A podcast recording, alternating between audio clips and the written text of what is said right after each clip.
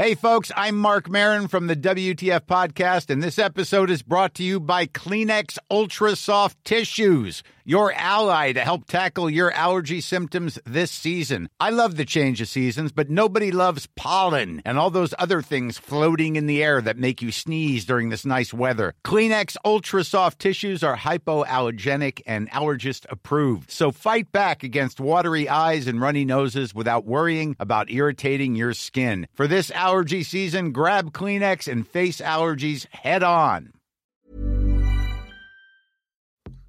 Bonjour à toutes et à tous. Avant d'aller plus loin, je souhaitais remercier du fond du cœur l'agence de la biomédecine qui sponsorise deux épisodes d'Histoire de Daron. Ces deux épisodes ont pour but de vous éclairer sur la nécessité de donner vos gamètes, mais aussi et surtout, messieurs, de donner votre sperme. Vous aurez ici l'occasion d'écouter Benoît du côté receveur, ou plutôt du côté du couple receveur, et dans 15 jours, vous pourrez entendre Loïc, qui a donné son sperme, nous raconter ses motivations. Pour en savoir plus sur le don de sperme, je vous invite à aller voir sur le site www.tondespermatozoïdes au pluriel.fr et le compte at je donne mes spermatozoïdes avec un S bien sûr sur Instagram. Bonjour, bonsoir, bon après-midi à tous et bienvenue dans ce nouvel épisode d'Histoire de Daron, le podcast où chaque premier et troisième lundi de chaque mois à partir de 6h du matin, je donne la parole à un père pour lui faire causer de son expérience de la paternité. Je suis Fabrice Florent. Dans la vie, j'aime ouvrir des voies voix VOIES, et grâce à mes interviews et à mes contenus, vous ouvrir des chemins sur l'univers de personnes que vous ne connaissez peut-être pas ou pas sous cet angle. J'aime aussi vous apporter des idées ou des concepts que vous n'aviez éventuellement pas encore imaginés. J'aime ouvrir le champ des possibles aux gens qui me suivent. Je fais donc des podcasts d'interview, mais je suis aussi en direct sur Twitch tous les lundis, les mercredis et les vendredis, et je vous propose également une newsletter hebdomadaire. Vous pouvez aussi me retrouver sur Insta, sur @fabflorent. Vous retrouverez tous les liens et toutes les infos dans les notes de cet épisode. Allez cliquer pour découvrir l'intégralité de mon univers et surtout, abonnez-vous. Je suis heureux, grâce à Histoire de Daron, de pouvoir offrir une tribune à l'autre moitié de la population qui est souvent mise de côté et qui, faut le dire, n'a jamais trop fait l'effort de s'inclure aussi dès qu'on parle de parentalité, sujet pourtant ô combien universel. Alors qu'est-ce qui se passe dans la tête des pères? Comment redéfinir la paternité à l'aube de la deuxième moitié du 21e siècle alors que la société a tant changé depuis une dizaine d'années? C'est ce que j'essaie de vous offrir à travers mes interviews dans Histoire de Daron. Cette semaine, je reçois Benoît, qui est papa de deux enfants et dont la femme Isabelle a reçu un don de sperme pour concevoir Mao et Marceau il y a respectivement 12 et 8 ans. Benoît nous offre une magnifique vulnérabilité dans cet épisode, de son envie d'enfant qui est arrivée dès le plus jeune âge, jusqu'à la découverte de sa stérilité un an après qu'ils aient décidé d'avoir des enfants avec Isabelle. Il raconte le choc de cette annonce, les émotions que ça a généré chez lui et dans l'entourage de leur couple, et comment il a reconstruit à travers des lectures une autre conception de la filiation qui les a amenés à opter pour le don de sperme. Il détaille aussi tout le parcours qui les a amenés vers une PMA, la découverte de sa fille et quelques années plus tard l'envie d'avoir un deuxième enfant et un parcours un peu différent. Sans oublier la grande question, est-ce que ces enfants sont au courant de la façon dont ils ont été conçus? Benoît fait preuve d'une grande transparence et je crois que son témoignage est très précieux. Vraiment un très très grand merci à Benoît pour son accueil, je mesure la chance que j'ai de pouvoir vivre de mes podcasts et d'avoir la possibilité dans le même temps de rencontrer un mec comme Benoît qui est venu me chercher à l'aéroport, qui m'a préparé à manger après l'interview, vraiment une super rencontre et j'espère que vous apprécierez notre discussion. Donc on est avec Benoît, salut Benoît Salut. Merci beaucoup d'être là avec moi. Euh, merci à toi de m'avoir invité. Bah c'est c'est toi qui m'invites chez toi. Euh, tu me tu je suis venu jusqu'à Toulouse. Tu m'as tu t'es venu me chercher euh, à l'aéroport. Mais quelle joie. Merci beaucoup. Avec plaisir. Euh, Benoît, on a été mis en relation par euh, ensemble par euh, l'agence de biomédecine avec qui et si j'ai bien compris, c'est pas la première fois que tu te prêtes à que tu te prêtes à cet exercice, c'est ça? Alors effectivement, donc nous on a déjà, quand je dis, c'est la première fois où je suis tout seul en fait, parce que généralement c'était plutôt en compagnie de ma femme, voire de mes enfants. hein. Donc on a fait plusieurs interventions sur des émissions comme euh, les maternelles, euh, aussi sur France euh, 3, sur euh, euh, radio, sur des radios aussi France Bleu. Enfin voilà, on a fait plusieurs interventions, mais qui étaient, euh, si tu veux, euh, alors qui étaient très bien. C'était généralement dans le cadre de la sensibilisation aux dons. Euh, parce qu'effectivement en France, bon, bah, c'est pas c'est pas la panacée. Hein. On, manque de donneurs clairement, de donneurs de sperme et de donneurs d'ovocytes, même si là en l'espèce c'était plus euh, le sujet, c'était plus le donneur de sperme. Et donc euh, voilà, on a fait quelques quelques quelques émissions, mais c'était toujours assez, si tu veux, assez frustrant. Et c'est pour ça que je te remercie encore de de de, de pouvoir m'exprimer aujourd'hui. C'est que finalement on avait des choses à dire. Alors qui a notre, euh, enfin qui nous semble intéressante. Après, euh, chacun ah, jugera. Je suis sûr que ça va être intéressant. chacun, chacun jugera, mais c'est vrai que on, a, on était très frustrés parce que le rendu finalement était euh, était assez euh, assez décevant, voire voire très médiocre. Mais alors c'était pas du fait de des gens qui étaient là parce que toujours toujours hyper bienveillant. Tu veux des gens qui avaient un peu bossé le truc quand même, mais pas énormément parce que bah, chaque jour ils ont des sujets différents. Donc je vais pas leur demander d'être des d'être des euh, as de euh, la PMA euh, comme ça en, en, deux heures. Mais mais c'est vrai que le rendu était pas du tout ce que nous on, de ce que nous on attendait et finalement servait pas vraiment la cause en fait parce qu'au départ voilà comme je l'ai dit c'était quand même pour faire la promotion du don. Je suis pas convaincu qu'avec ce qui a été euh, retranscrit, euh, on a on a recruté beaucoup de donneurs si tu veux. Bon là, on a une heure où tu vas avoir le temps de t'exprimer parce que c'est l'un des problèmes aussi de, des médias d'une manière mm. générale, c'est qu'ils ont pas le temps et qu'il faut passer à un autre sujet, quoi, tu vois. Donc là, vraiment, on a une heure, on va être ensemble, on va discuter de, de tout ça. Moi, j'ai plein de questions euh, très bêtes et très naïves que je vais te poser. Euh, en plus, euh, j'ai pas t'as fait plus que ça le sujet, si tu veux. Mm. Encore une fois, j'attends de toi que tu me nourrisses et je vais poser des questions un peu un peu idiotes, euh, sans doute même idiotes. Donc, euh, excuse-moi d'avance. Euh, mais en fait, avant ça, l'une des premières questions que je pose à, à mes, à mes invités, c'est comment t'es venu, toi, l'envie d'enfant? Ah. Alors, ça, c'est à mon avis une réponse pas très originale, c'est-à-dire que commence pas à juger. Ouais, culturellement, culturellement, en fait, voilà, moi je viens d'une famille où j'ai donc trois frères et sœurs. Donc, alors, euh, on va dire deux demi-sœurs, si j'aime pas trop le terme, mais voilà pour te dire qu'on n'a pas le même papa et un, et un grand frère, donc deux jeunes sœurs et un grand frère. Et, euh, et donc en fait, si tu veux, naturellement pour moi, la composition, euh, le, le, futur de, de tout de tout homme ou de toute femme, c'est de fonder une famille. Tu vois, je, si veux dire, il y avait, y avait pas de, du tout de réflexion derrière ça. C'était plutôt un, un, un bagage culturel que j'avais qui me qui m'emmenait vers euh, vers cette euh, vers cette destination. Voilà, c'est avant tout ça. Après, j'avais quand même une, une appétence. J'aime beaucoup les enfants. Alors, euh, je sais pas, je dois avoir une tête rigolote parce que généralement ils m'aiment bien aussi. Surtout les jeunes. Euh, X fois dans des euh, dans des centres commerciaux, des petits sont venus voir en me disant papa, papa. Je suis non, oui, c'est pas possible. tu vois le tu vois le truc? Donc euh, donc euh, donc voilà une belle appétence pour les pour les pour les enfants j'ai même euh, si tu veux alors ça les les, les plus anciens s'en souviendront débuté ma carrière professionnelle en tant qu'aide éducateur en école maternelle c'était les emplois jeunes à l'époque ah oui c'est vrai hein, donc pour info j'ai j'ai bientôt 46 ans. Donc c'était les emplois jeunes. Ah, il va des gens très bien. Et, il paraît.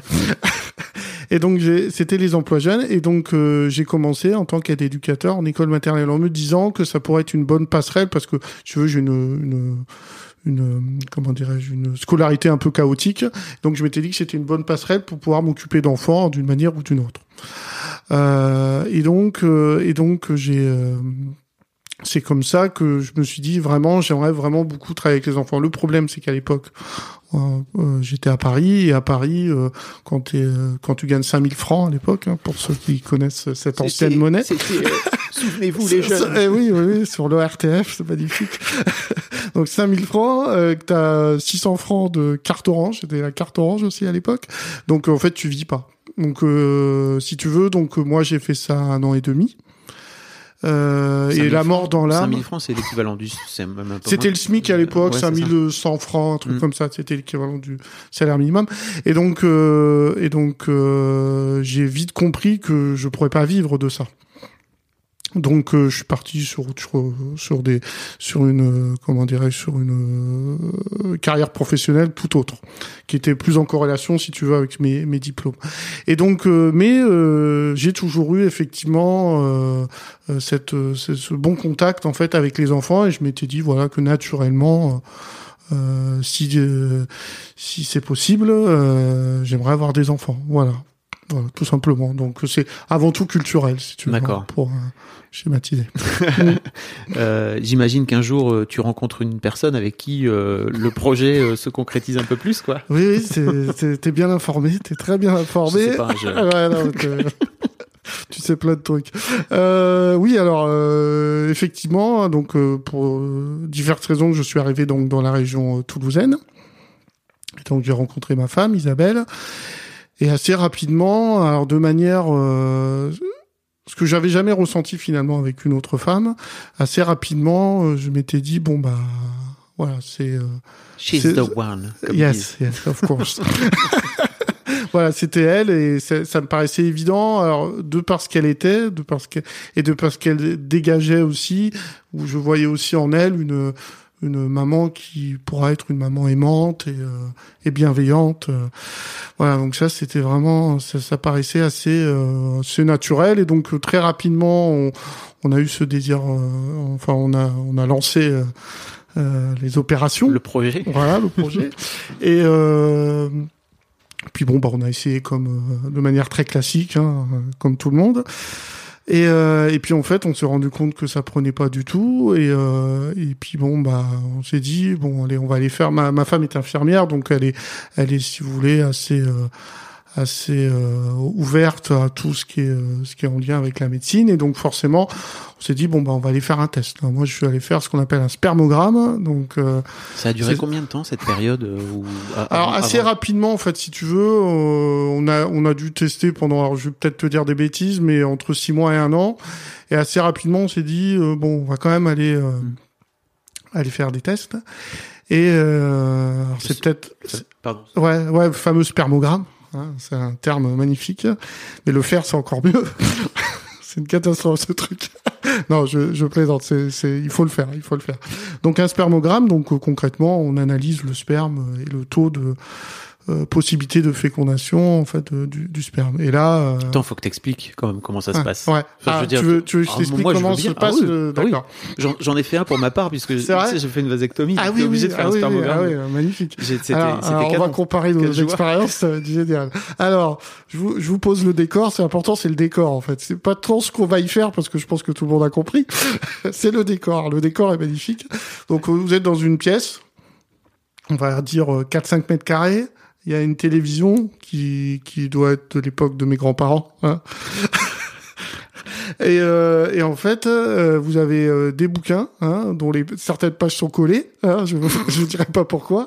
Ce sont Et donc, des euh, magazines de charme. Voilà, des magazines de charme, ouais, pour pour ceux qui connaissent. pour les autres, ça existait. C'était avant Internet. Ah, voilà. Ah, Elle n'avait que ça, hein, pardon. donc euh, Et donc Canal Plus. Et Canal Plus en, avec la passoire euh, devant les yeux. pour les plus anciens. Vraiment, les jeunes, ils sont perdus. Ils sont là. de quoi ils on parlent les a perdus. Ils sont déjà partis. Nous, on, va, on clique sur Pornhub et boum, on y est. direct. voilà. Donc, euh, donc on fait ce qu'on a à faire, hein, c'est-à-dire qu'on se masturbe, hein, euh, avec plus ou moins euh, d'envie et de. Est-ce que t'as t'as pas précisé que sur la télé, il y a Hmm. moyen d'avoir du bon porno euh, des années 80 Ouais, alors il y avait carrément, alors ça c'est pas c'est pas des conneries. Pourtant c'était il y a euh, ma fille a 11 ans, c'était il y a 13 ans. hein.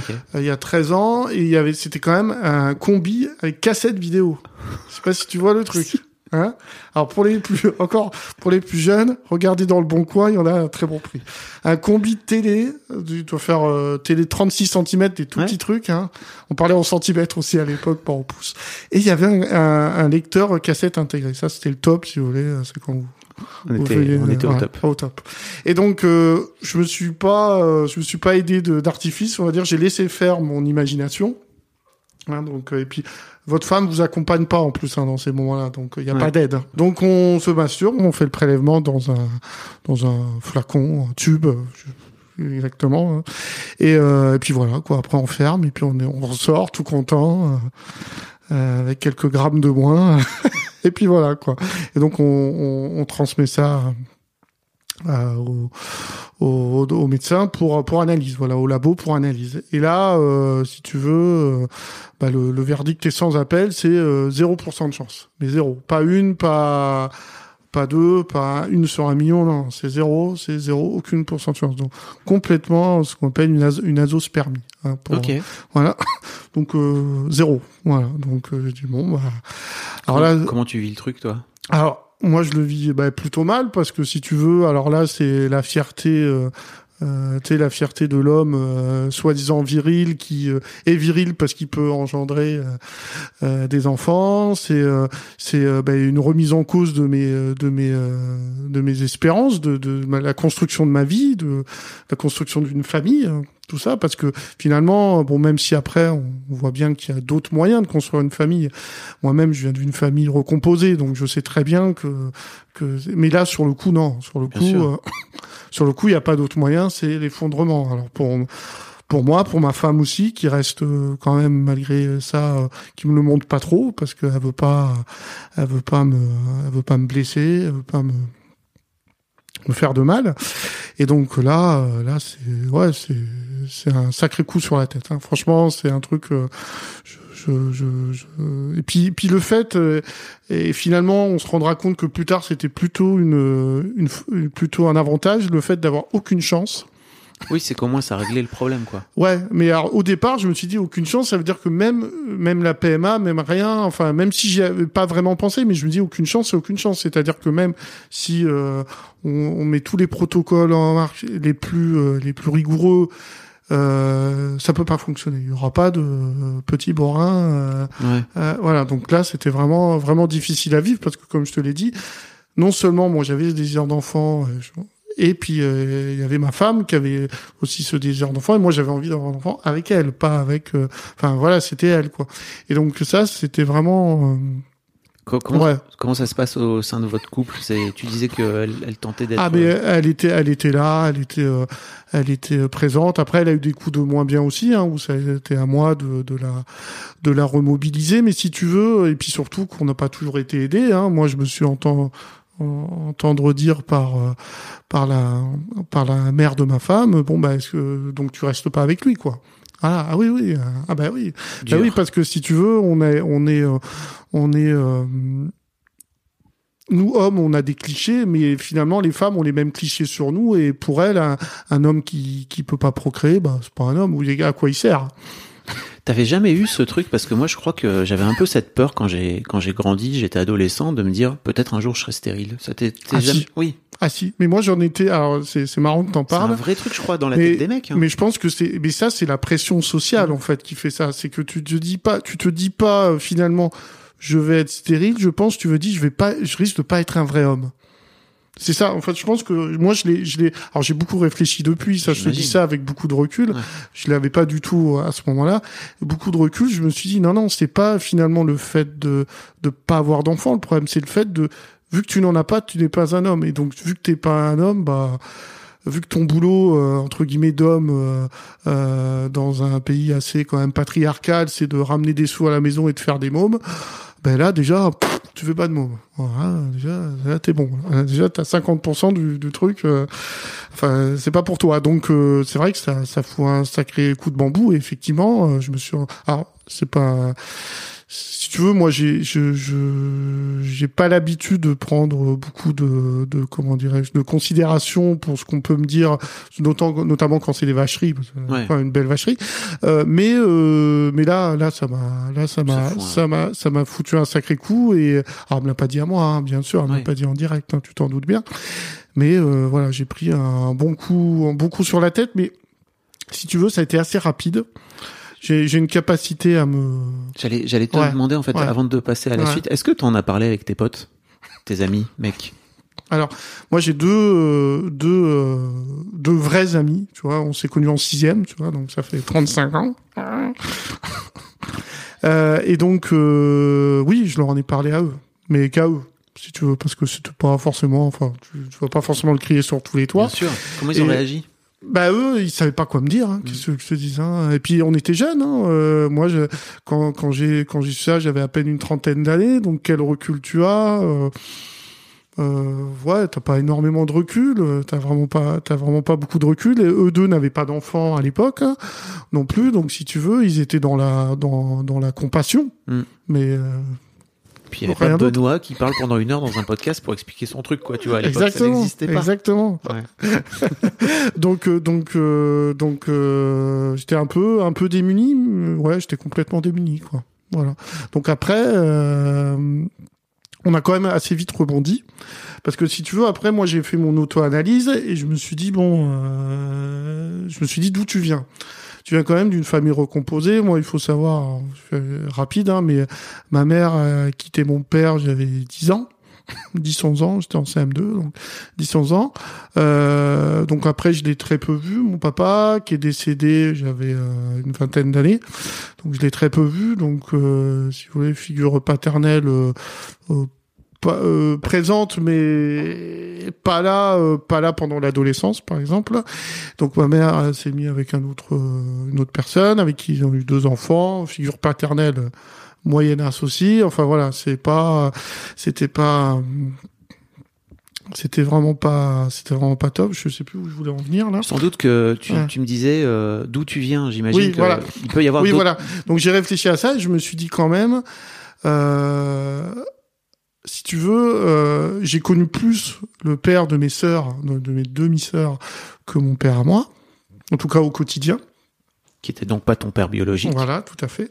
Et finalement, je me suis rendu compte que même si lui était loin d'être parfait, mais je le suis pas non plus. Euh, qu'il est. Qu'il est, voilà. Hein. que le père, que le père parfait vienne voilà. jeter la première pierre. Il y aura un podcast là-dessus de 8 heures. très prochainement. La, bonne recette Soyez, voilà, voilà. Et donc, euh, et donc on a, et donc euh, je me suis quand même souvenu que bon bah lui s'était occupé de moi. Il, il avait euh, bah, subvenu, à nos besoins primaires, hein, se loger, manger, ce genre de choses. Il était quand même là parfois pour faire certaines activités. C'était pas dingue, mais il, il, avait fait quelque chose, si tu veux, et c'était pas euh, techniquement ou biologiquement mon père, quoi. C'était pas le cas. Donc euh, je me suis dit, mais oui. Euh... Donc là, j'ai repensé, si tu veux, j'ai repensé la famille, et notamment j'ai repensé la filiation. Mm. Ça, c'est important, la filiation. I'm Sandra, and I'm just the professional your small business was looking for. But you didn't hire me because you didn't use LinkedIn jobs. LinkedIn has professionals you can't find anywhere else, including those who aren't actively looking for a new job but might be open to the perfect role, like me. In a given month, over 70% of LinkedIn users don't visit other leading job sites. So if you're not looking on LinkedIn, you'll miss out on great candidates like Sandra. Start hiring professionals like a professional. Post your free job on linkedin.com/people today. Ready to pop the question? The jewelers at BlueNile.com have got sparkle down to a science with beautiful lab-grown diamonds worthy of your most brilliant moments. Their lab-grown diamonds are independently graded and guaranteed identical to natural diamonds, and they're ready to ship to your door. Go to Bluenile.com and use promo code LISTEN to get $50 off your purchase of $500 or more. That's code LISTEN at Bluenile.com for $50 off. Bluenile.com code LISTEN. Je me permets une petite pause dans ce podcast, parce qu'après tout c'est le mien, pour vous demander si ce n'est pas encore fait de vous abonner au podcast directement depuis votre appli de podcast préféré ou sur Spotify ou sur Deezer. Vous pouvez aussi vous abonner à ma newsletter, je vous envoie régulièrement mes kiffs personnels du moment, des recos séries, des recos ciné, des recos livres, mais aussi, et bien sûr, mes dernières productions. C'est le meilleur moyen de ne rater aucun épisode. Je vous mets tous les liens dans les notes de cet épisode justement. Allez, merci beaucoup et retour à l'interview c'est quand même une époque avant les réseaux sociaux en plus. Hein. C'est-à-dire ah qu'aujourd'hui, la ah parole se libère. Euh, il y a ah de plus en plus de, on parle de plus en plus de la famille, etc. Mais c'est vrai qu'à l'époque, euh, c'était pas forcément évident de trouver des témoignages. Ah non, non. Ah, mais, euh, alors, j'en ai pas cherché, mais j'aurais même pas su où, où chercher finalement.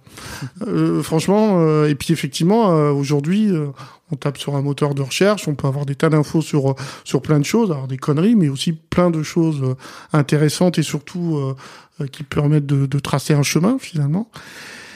Et euh, donc j'ai pensé filiation et puis et puis euh, je me suis dit mais en fait la filiation Déjà, la filiation, c'est un terme juridique. C'est le code civil, Napoléon, et avant, c'est, enfin, ça remonte à l'Antiquité pour certains. Donc, la filiation, je me suis, je me suis dit, mais la filiation, non, la filiation, c'est avant tout culturel et social. C'est-à-dire, c'est avec qui tu fais ta vie, comment tu l'as fait, les rencontres que tu fais. C'est ça finalement l'affiliation. On n'a pas, euh, si tu veux, on n'a pas été avant d'être. Euh, c'est pas quelque chose, euh, c'est pas je suis né de Madame X et Monsieur Y, donc je suis Monsieur XY. Non, c'est pas vrai. Enfin, c'est mon avis. Pour moi, ça n'est pas vrai. C'est pas ça. L'affiliation, c'est c'est c'est finalement ton parcours de vie ta filiation et ce que vont faire les gens qui sont autour de toi.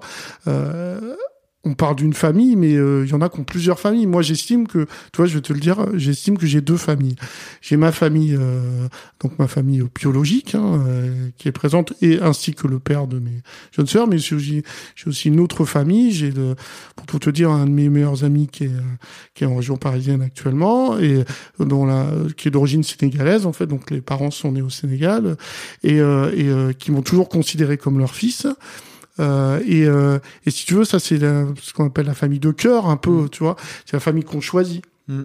Cette famille-là, finalement, elle t'apporte parfois, euh, encore une fois, ça dépend des parcours de vie, mais parfois euh, plus que euh, plus que ta propre famille, ou en tout cas des compléments de ce que tu n'as pas eu ou de, de ce que tu ne de, de, tu ne doutais même pas de l'existence auparavant. Donc c'est c'est c'est c'est ça finalement. Et, et en réfléchissant à ça, tu te dis mais mais t'es le roi des cons de te, de te, de te, ah, si, si, je, je pas obligé de t'insulter. Ah, si, si, si, si, je dis, mais t'es, t'es con de, de penser de, que finalement, euh, c'est parce que t'aurais, euh, t'aurais des spermatozoïdes euh, pas feignants, que, que, bah, que tu pourrais pas être capable de, de d'emmener quelqu'un vers un, vers un chemin, d'emmener tes, tes enfants. Et puis aujourd'hui, on a la chance d'avoir des, des techniques qui, qui procèdent, de, enfin, qui permettent, pardon, de de d'avancer et de d'obtenir des résultats, d'avoir des enfants. Et, et donc euh, là je me suis dit non mais Benoît t'avais complètement fait fausse route. Et ça a été quand même le cheminement était quand même assez rapide. Okay. si tu veux dans ma tête parce que euh, pas du genre à m'abattre si tu veux. T'avais besoin de rebondir je crois en plus. Oui c'est ça.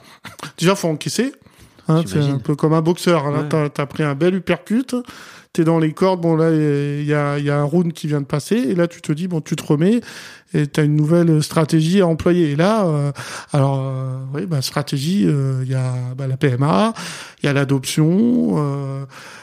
alors, l'adoption, on en a, on en a parlé. Après, on s'est, on s'est très vite rendu compte que c'était pas forcément très pratique en France, ou surtout pas accessible. Hein, clairement, on avait en plus un couple qui, un couple d'amis qui a qui a réussi à adopter depuis, euh, mais qui a mis euh, 8, 8, 10 ans à avoir des enfants, enfin un truc, enfin avoir un, pas l'agrément, l'agrément ils l'ont eu, mais euh, au bout du deuxième, à la fin du deuxième agrément, ils ont eu un enfant, donc je crois quasiment 10 ans. Et donc, euh, et puis moi j'avais envie de voir Isabelle enceinte. Et elle, elle avait envie d'être enceinte aussi. Donc ça, c'est pas. Vous, vous en avez discuté tous les deux Ah oui, ça, oui, ah oui, bah c'était, c'est-à-dire c'était un peu pendant un temps, c'était un peu la discussion centrale à la maison même si c'était pas la seule, mais c'est vrai que c'était quelque chose d'important. Donc on a, on en a, on en a discuté et euh, très vite, euh, elle, ça lui posait pas de problème non plus. C'est une, une femme qui est très ouverte, qui a pas de, qui a pas de oui, elle a pas buté sur le fait que. elle a pas buté. Elle a. ou rien. Ouais, voilà. Elle a pas buté parce qu'elle, ce qu'elle voulait, c'est être enceinte d'un enfant dont je serais le père. Après, euh, la méthode, finalement, euh, on va pas dire importer peu, mais c'était euh, voilà. Euh, si tu veux, on a essayé de désacraliser, désacraliser un peu le. Pour nous, c'est de la technique en fait, tout ça. Une fois qu'on a, une fois qu'on a pris le, gros coup de massue, après tu, tu, tu en parles, bon, tu es reçu par des gens qui vont t'expliquer comment ça fonctionne, et, et finalement dans ta tête, tu te dis mais ça, en fait, c'est que de la technique, c'est de la technique, c'est du progrès en fait, c'est du progrès qui va te permettre peut-être de devenir parent. Et finalement, les, les gens qui pensent euh, que l'affiliation, c'est euh, un père et une mère déjà obligatoirement, ce qui est largement contestable. Et, euh, et en plus, c'est ça, l'affiliation se fait au moment euh, finalement de l'éjaculation presque. voilà, t'as éjaculé, t'es, t'es, t'es, t'as de l'affiliation. C'est, c'est réducteur. C'est très, très réducteur. enfin, en tout cas, à mon sens. Donc, donc, mais, mais si tu veux, ça, c'est, moi, je t'en parle aujourd'hui, je fais le malin, mais ça fait, il y a, y a peut-être 30 ans, je t'aurais dit oui, c'est ça l'affiliation. Hein. Viens pas m'emmerder avec Bien tes questions. C'est l'affiliation, c'est ça.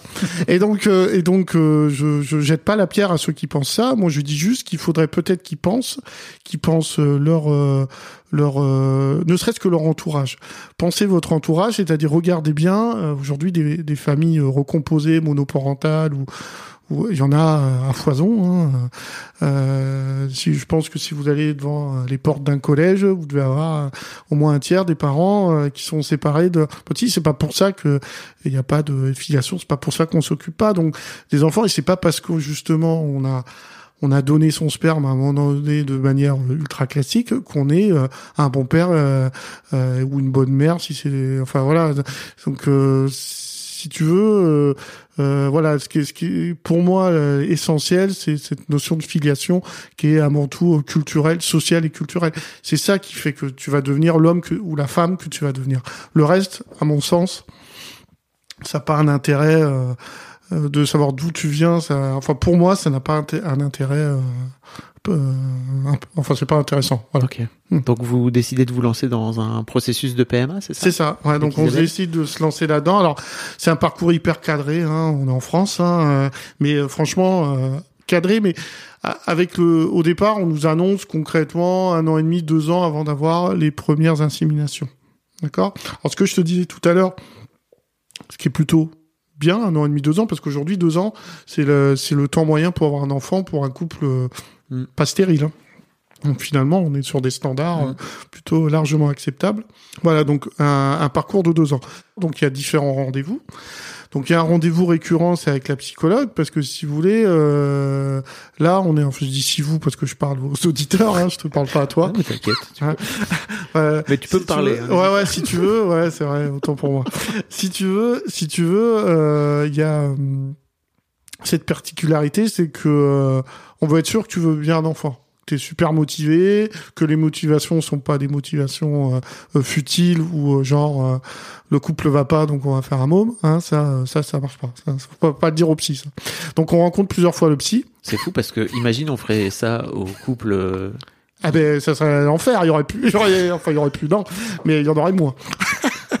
C'est ce que c'est pour ça que c'était c'était un petit euh, c'était un petit joke euh, pour effectivement euh, quand j'entends ce genre de choses parce qu'on l'entend encore ça ça marche pas. Enfin je pense pas que ça, ça fonctionne. Donc en fait si tu veux il y a différents on voit différents professionnels. Donc le le fil rouge c'est la la psy qu'on voit plusieurs fois, je crois, à quatre, à quatre reprises, qui nous voit au début, euh, tout au long du parcours, pour voir comment ça va et tout ça, comment comment euh, évolue en fait notre euh, vision de la, de la procédure, qui peut paraître longue, fastidieuse. Alors, je dis longue, fastidieuse. Aujourd'hui, on doit parler de moi, mais là, je suis obligé de parler de ma femme parce que c'est elle qui fait tout le oh, boulot. hein. Non, mais c'est elle qui fait tout le boulot. C'est elle qui va. Alors, les rendez-vous se font toujours à deux, mais après euh, la technique, euh, tout ça, après c'est donc on va rencontrer donc la psy, on va rencontrer un généticien, c'est important parce qu'effectivement ça serait pas déconnant que le que le donneur, même s'il y a très peu de donneurs, que ses caractéristiques physiques soient pas trop éloignées des miennes, ou si on n'a pas de donneur qui entre guillemets me ressemble, euh, d'avoir un donneur qui a les caractéristiques physiques de ma femme. Parce qu'effectivement, si euh, il y a un truc tout con, mais si le, le donneur est asiatique, moi je suis euh, ce qu'on appelle de type caucasien, euh, ça, ça va faire bizarre. Bon, pour la petite info, ma fille est née, elle avait une jaunisse, elle était, elle avait des cheveux très très longs, très noirs et les yeux en, les yeux en amande. On avait trouvé ça très très mignon. C'était très mignon. Elle était magnifique. Et donc donc le généticien, ça c'est hyper important. C'est hyper important. On a vu aussi euh, ben, le gynéco, enfin voilà, tout un tas de tout un tas de professionnels et qui nous ont accompagnés. Alors ça n'a pas été évident. Hein. Franchement, euh, c'est long. Euh, c'est souvent ben, euh, quand on a un rendez-vous, ben, c'est de l'organisation, c'est-à-dire une matinée où on doit on doit se arrêter de travailler. En tout cas, on doit prendre des matinées à chaque fois parce que vous arrivez à une heure, vous savez pas quand vous passez, et vous savez surtout pas quand vous repartez. Donc ça peut être parfois très long, un parcours qui est qui est pas évident. On a eu des coups de des coups de moins bien forcément. On se demandait si ça fonctionnait, mais encore une fois, on avait quand même cette chance. Aujourd'hui, c'est voilà, avec le recul, je dis que c'est une chance, c'est que avait aucune, il y avait pas de moyen, euh, si tu veux, euh, autre que euh, le don de sperme pour pour avoir un enfant. Il n'y en avait pas d'autre. Donc alors que pour la petite. Pourquoi tu dis une chance? mais parce qu'en fait, si si ton sperme est juste un peu feignant, mais qu'il est un peu, il a un peu encore de tonus, on peut, si tu veux, stimuler. Ok. Ça, c'est possible. Tu peux stimuler. Il y a des, il y a des, il y a des gens, ça fait 8, 9, 10 ans qu'ils stimulent, quoi. Enfin, j'exagère, mais, euh, on a, on a rencontré des, euh, parce qu'il y avait des groupes de parole une fois que notre que notre fille, euh, notre grande fille est née, euh, Mao, euh, il y a eu des groupes de parole auxquels on était invités pour dire, bah voilà, ça marche. Et on avait des gens en face de nous qui étaient en grande détresse. Ça faisait 7-8 ans qu'ils qui testaient parce que ils avaient cette petite chance, si Je tu veux. Nous, on est passé directement à la, au, au stade ultime, c'est-à-dire euh, don de sperme et un sperme euh, efficace, quoi, si tu, si on peut utiliser le mot pour garder un. un On est, dans, dire- on est dans une société productiviste. oui, oui, peut- non, non, non, surtout technique. Surtout, c'est pour rester sur l'aspect technique. Donc c'était efficace. Donc, euh, donc finalement, donc au bout de, Mais de ton côté, toi, pendant tout ce temps-là, comment Ouais. tu vis le truc? Parce que, comme tu dis, c'est ta femme qui fait tout le boulot. Alors, nous, on fait tous les rendez-vous hein, Ouais. à deux. Euh, elle, elle a un peu plus de rendez-vous que moi parce que non seulement moi, il faut. Alors moi, j'ai, euh, je fais plus. Enfin, je fais plus rien. Techniquement, je ne ferai plus rien. Mais elle, euh, elle, il va falloir que ça fonctionne aussi de son côté. Donc elle, elle a des rendez-vous parce qu'il y a un protocole de stimulation, si tu veux, à mettre en place, qui sera mis en place au moment euh, où euh, va y avoir justement les, euh, les inséminations. Mm. Donc moi, là, je suis, bah, je suis plus dans un rôle d'accompagnement de ma femme dans ces moments-là. Euh, J'étais à tous les rendez-vous, hein. j'en ai pas loupé un, je, je me faisais fort d'être là, mais effectivement, euh, on le vivait pas trop mal. Il y a eu des moments de, de moins bien, si tu veux, mais on était, on était euh, soudés dans, dans un objectif. Si tu veux, on allait dans le même sens, et on a, on a euh, Elle, Oh. t'en a jamais voulu, par exemple, tu vois, à rebours. euh, de... jamais. Tu sais, ça En pourrait tout être. cas, un me l'a pas dit. Oui, ça Non, pourrait mais- être un truc qui pourrait exister, quoi. ah oui, vois. non, mais peut-être que ça existait chez elle. Hein, je, je, je- peut-être qu'un jour elle me le dira. Mais, euh, mais en tout cas, elle l'a jamais laissé transparaître et elle a toujours été, euh, toujours été fidèle à notre ligne de conduite et. euh, et, euh, et puis pour ça, et pour tout le reste, il y a encore euh, plein de choses à venir. Je la, je la remercie. donc, euh, donc, donc moi, je l'ai, je l'ai vécu, voilà, dans un style d'accompagnement et tout ça. Voilà, donc après, euh, donc euh, après deux ans, on a eu euh, un peu moins de deux ans, j'ai plus les dates en tête, mais après à peu près deux ans, on a eu les, premières stimulations. Alors pour la petite histoire, ça c'est un peu c'est un peu sympa, c'est que la première stimulation a eu lieu le matin de notre mariage. On s'est marié le 9 mai 2019. Donc elle s'est mis une bonne piqûre. Alors ma femme est infirmière, donc elle adore piquer les autres, mais elle, elle aime pas, pas se faire piquer. Donc elle s'est auto-piquée, si on peut le dire. Et euh, donc euh, 9 mai 2019, euh, première stimulation, donc euh, en vue d'une euh, d'une d'une insémination prochaine, en fait. En D'accord. 2019 Euh, 2019, autant 2009, autant Oui, pour moi. j'allais dire. Il y a un truc 9 qui mai déconne. 2009. Autant pour moi. Donc première stimulation. Première stimulation et, euh, et après donc on avait à intervalles réguliers jusqu'à la jusqu'à la l'insémination en fait. D'accord. Donc l'insémination, pareil, ça c'est hyper contraignant, c'est-à-dire qu'un jour on vous appelle, on dit demain matin, en fait on fait des, ma femme fait des euh, fait des examens assez réguliers une fois qu'elle a fait la, les stimulations, et un jour on vous appelle, bon bah demain matin vous êtes là, c'est la C'est l'insémination. Et c'est pas après-demain et c'est pas demain après-midi. C'est demain matin parce que si tu veux, euh, eux, euh, ils sont dans le, voilà, il y, a, il y aura, euh, il y aura, c'est là qu'il y aura le plus de pourcentage de chances que ça fonctionne. Donc faut être là, il y a pas de, il y a pas d'autre alternative. C'est quand même fou le progrès, hein, quand même. C'est clair. tu Ah oui, ça, non, mais c'est, on se dit que, ouais, ouais, c'est, c'est, c'est dingue. Donc euh, la première n'a pas fonctionné, hein, donc euh, ça fonctionne pas tout le temps. Hein. Donc nous, on a eu, donc euh, là, on a accusé le coup un peu parce qu'on se dit bon, bah, on a tout fait, c'est bien, mais bon, c'est pas grave. Allez, on continue, on continue. Donc euh, deuxième, troisième, jusqu'à la quatrième, qui elle a fonctionné. Donc euh, moi je me souviens encore, euh, si tu veux, de l'appel que m'a fait ma femme. Euh, j'étais entre deux expertises. Là. Je me vois très bien où j'étais à Toulouse. je, revois ce, ce, ce deux, je me vois encore. Je me souviens même quand j'étais habillé, pour te dire. Euh, et elle m'appelle, elle me dit ça y est, euh, c'est bon. Alors, je suis allé. Toutes les, tous les larmes de mon corps, là, même là, ça me monte, tu vois. Euh, tous les larmes de mon corps, quand je l'ai su, c'était un moment euh, indescriptible. Je pense comme tout, tout parent qui apprend, euh, qui va être enfant, hein, mais euh, c'est c'est incroyable. On s'est dit, mais c'était pas possible et c'est arrivé. Et ça, Combien de temps le parcours bah en tout, en tout, un peu un peu moins de deux ans et demi, un peu moins de deux ans et demi, ce qui est pas euh, ce qui est pas dingue hein, dans l'absolu. Hein. Nous, on était euh, de ce qu'on avait entendu, on, on s'était dit euh, déjà on s'était dit que c'était possible que ça ne fonctionne pas, ouais. mais on s'était dit euh, pff, allez, on est reparti peut-être pour cinq ans, six ans. Tu sais, on est- on n'avait pas vraiment d'idée parce qu'en plus eux, euh, par contre, c'est des gens très précautionneux, ils s'avancent pas quoi. hein. Ils savent Bien très sûr. bien qu'il y a un aléa euh, et donc euh, à partir de là, euh, il nous laissait jamais entrevoir de, de porte de sortie euh, définitive et, et bien bien bien précise et, et c'est tant mieux je pense.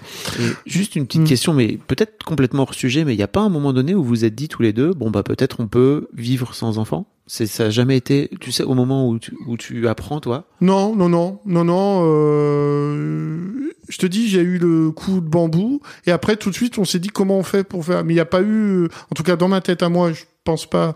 Je pense euh, en parlant pour Isabelle, euh, que c'est la même Oui. chose pour elle. Euh, dans ma dans ma tête à moi, il n'y a pas eu ce moment effectivement où bon bah on laisse tomber. Ok.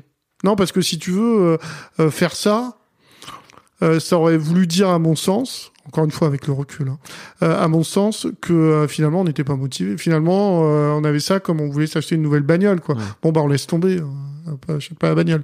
C'est, enfin ça n'a rien à voir. C'était un, c'était une vie. qu'on- non. oui, bien sûr. C'était une famille qu'on voulait construire, donc euh, non, moi je, j'ai pas, il n'y a pas eu de, y a Ok, pas ok. eu ce, ce moment-là n'a pas, n'a pas existé, non. Eh Non, ben, tout à fait, eh bien tant mieux. n'est-ce pas? Comment se passe donc cette grossesse? Parce que ça y est. Alors la grossesse, c'est une grossesse. Euh... ben, en fait, c'est une grossesse comme comme toutes les autres. Ok. Ouais, il y a pas. Alors il y a un suivi un peu plus important au tout début, donc on a une écho que beaucoup n'ont pas. C'est une écho, je crois, de quelques semaines où vraiment euh, là, le- on parle en millimètres. Hein. On parle en millimètres. Et généralement, il n'y a pas d'écho aussi aussitôt. C'est pour savoir si tout va bien. Et après, euh, une une grossesse. euh, alors. Ma femme a vomi euh, tout le pendant du premier au dernier jour, hein, donc euh, Ah oui. quasiment du premier, pas du premier, mais dans les premiers jours, elle a commencé à vomir jusqu'au jour de l'accouchement, la pauvre. Wow. Donc certaines, je pense, se reconnaîtront là-dedans en disant, bah oui, effectivement, ça arrive aussi quand on fait ça de manière euh, naturelle. Donc une, une, une, une grossesse difficile à ce niveau-là. Mais après, la grossesse s'est passée comme, je pense, toutes les, toutes les, toutes les grossesses. Il n'y a pas eu de problème particulier. Euh, non, non, une grossesse plutôt, plutôt limpide et, et euh, voilà quoi. Mm. Ok. Mm. Toi de ton côté, comment tu te prépares à devenir papa? Alors, euh, je, je sais pas. Je, je sais pas. Je sais pas comment je me prépare. Moi, je J'ai vis. j'ai l'impression, tu vois, que de ce fait-là, Mm. ce, ce processus de, de PMA te met aussi toi dans une position de te projeter, tu vois, en tant que père. C'est souvent un truc qui est compliqué chez les chez les futurs pères, tu vois, c'est de Ah. se projeter. Je me suis pas projeté. Euh, alors, je me suis pas projeté. Euh, Il y a quand même, ah oui, il y a un truc que j'ai oublié de te dire dans le parcours PMA qui est un peu particulier et qui, qui quand même t'engage un peu plus. Et là, c'est une, une partie plus euh, légale, c'est-à-dire que moi, je suis allé déclarer mon enfant avant qu'il naisse. D'accord? En fait, devant un juge, j'ai signé un papier. Ah, donc euh, c'est Ouais. pas. C'est, mais je trouve ça très bien hein, avec le recul. Au début, je trouvais ça. Enfin, je- ça m'avait étonné. J'ai analysé le truc et je me dis non mais c'est très bien. C'est-à-dire que là on te met devant ton ta responsabilité. C'est-à-dire que t'as même pas encore l'enfant que tu pourras pas t'échapper mon pote. Donc c'est vraiment, euh, je trouve ça plutôt euh, plutôt sain plutôt responsabilisant si tu veux. Mais c'est fou quand même. Je me dis la même chose. Mm. Je me dis, mais pourquoi on fait faire ça aux, aux- aux parents qui ont qui ont qui font une PMA, tu Ouais. vois, et pas aux gens qui utilisent la manière Ouais. comme tu disais classique. Euh, ouais, ouais. C'est intéressant ce, Ouais. Ce oui. double standard. Ah oui, oui, oui, oui. c'est, c'est, euh, mais parce qu'on peut pas le faire aux autres, parce qu'on aimerait peut-être le faire à tout le monde, mais que c'est pas possible, mais que, parce que, mais, euh, mais moi j'ai trouvé ça, ça c'était assez responsabilisant, si tu veux. hein. Parce que moi j'ai pas de, j'ai une, alors c'est vrai qu'on fait ça dans un bureau, c'est pas devant un juge, euh, c'est pas à l'américaine, hein, si tu veux.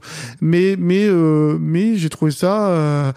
J'étais en train de dire, bah voilà, j'ai, si j'ai un enfant, en fait, c'est ça le document, c'est si t'as un enfant, c'est le tien. Il y a pas de, y a pas d'échappatoire. Mm. Donc, euh, donc ça, euh, pour quelqu'un qui, euh, qui a un peu de, si tu veux, de respect de, de, de, de l'éthique, je trouve ça, je trouve ça vraiment, vraiment intéressant de faire ça. Quoi. Donc, euh, donc après, le, ne- je me suis pas projeté. Sincèrement, je me suis pas projeté. euh, juste une énorme envie de voir arriver euh, celle qui donc est devenue notre fille, hein, Mao. Euh, énorme envie euh, de, de la voir arriver, mais je me suis pas vraiment projeté. D'ailleurs, une petite aparté, si je peux me permettre. Bah, N'hésite pas. Pourquoi Mao hein, C'est important. T'allais me poser la question. T'allais me poser cette question. Donc tout à l'heure, pour ceux qui ont écouté depuis le début, euh, je parlais en fait de mon expérience en tant qu'aide éducateur en, école euh, maternelle. Et euh, dans cette, donc j'étais en école maternelle et dans cette école maternelle, il y a une petite fille qui s'appelle toujours, j'espère, Mao, qui était la plus petite de l'é- de l'école. J'étais dans une ZEP avec des petits garçons un peu turbulents, sympas mais turbulents, mais un peu, euh, un peu, voilà, un peu turbulents. Et donc elle, elle avait besoin toujours d'être un peu protégée. Elle était toujours dans mes pattes. Elle était adorable. Elle s'appelait, elle s'appelle, toujours Mao. Et je me suis, je m'étais dit à ce moment-là, ça c'est important aussi dans la construction de, de, de ma famille, que si un jour j'ai un enfant et que bien sûr la maman souhaite euh, bien adopter ce prénom-là, que j'aurai une petite fille qui s'appelle Mao. Et Mao, ma fille, donc adore entendre cette histoire-là parce qu'elle a l'impression et elle a raison qu'elle a été conçue largement avant que même je rencontre sa maman. Ouais, Et ça, c'est vrai que c'est un beau, euh, c'est un beau, euh, c'est c'est venu de loin. C'est un fait. beau symbole. Ouais, voilà, c'est Mm. un beau symbole. Merci, euh, merci euh, pour ça. Voilà donc euh, voilà pour la petite euh, la petite aparté sur euh, sur euh, sur Mao donc qui est né euh, donc qui est né euh, donc il y a 11 ans bientôt hein, le 22 juin ça fera ça fera 11 ans. Et qui Comment se passe la rencontre avec ta fille? À la rencontre. Alors déjà je vais te parler un peu de l'accouchement Si tu veux. si ça te dérange pas. Moi, ça me va. Non, parce qu'il y a, y a un événement, c'est-à-dire que euh, donc euh, donc péridurale. Alors pour celles euh, qui connaissent, notamment, bon, elle a pas super bien marché, donc elle a marché d'un côté mais pas de l'autre, donc ma ma femme a bien dérouillé. Mm. Et à un moment donné, euh, le cœur euh, s'était mis à battre un peu moins fort et tout ça, donc euh, branle-bas de combat. Moi, il me laisse euh, comme deux ronds de flanc dans la salle et ils, ils amènent Isabelle pour une césarienne. Alors moi là, je, si tu veux, moi pour moi ça a duré à peu près euh, 200 heures. Alors ça se trouve ça a duré 10 minutes, mais j'en ai, je suis incapable de te dire aujourd'hui combien de temps ça a duré. Ce qui est sûr, c'est que donc elle est partie en salle de travail. Finalement, ils ont pu la sortir de manière naturelle, donc il n'y a pas eu de, de difficultés particulières. Mais en fait, elle est descendue tout d'un coup, donc euh, le rythme cardiaque a baissé. Ça, c'est- ça c'est compliqué. Donc pour plus de sûreté, Oui. ils l'ont amenée dans une autre pièce. Et là, moi, je veux dire, j'ai jamais été aussi seul que que- qu'à ce moment-là.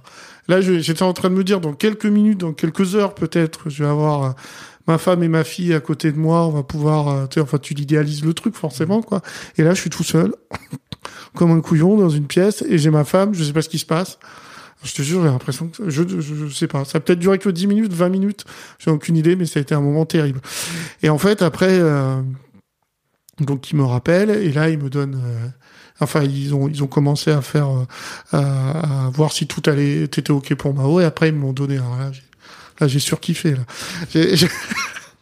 Si tu veux, euh, euh, pour la petite histoire encore, j'ai plein d'anecdotes euh, comme ça. J'avais un t-shirt que j'ai ce jour-là que j'ai gardé, euh, qui me va plus parce que j'ai pris un peu de poids hein, quand même.